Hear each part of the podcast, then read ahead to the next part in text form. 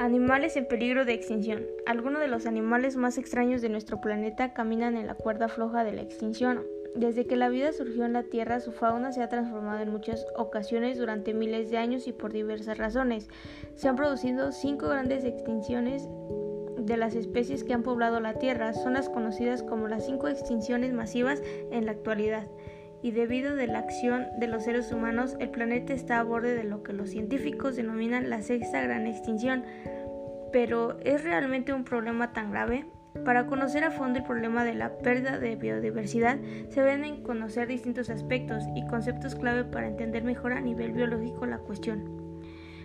¿Cuándo se considera una especie en peligro de extinción? Se considera que una especie esté en peligro de extinción cuando todos los representantes de la misma corren el riesgo de desaparecer de la faz de la Tierra. ¿Cuántos animales están en peligro de extinción?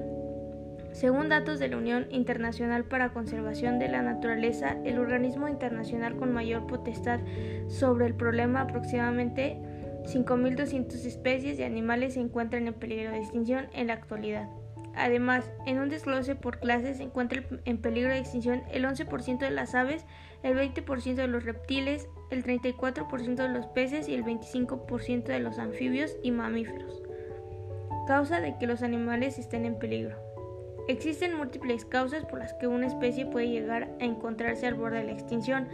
Las razones pueden resultar tremendamente particulares para cada especie, pero en líneas generales entre las mayores amenazas se encuentran la destrucción y fragmentación de sus hábitats, el cambio climático, la caza y tráfico ilegal y la introducción de especies exóticas.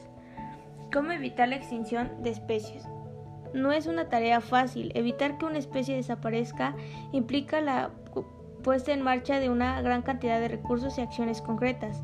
Algunas de ellas serían evitar la fragmentación de sus hábitats, por ejemplo, la deforestación, perseguir y castigar con dureza la caza ilegal y el tráfico de especies, la creación de reservas naturales o el fomento de programas de producción, reintroducción y de mejora genética.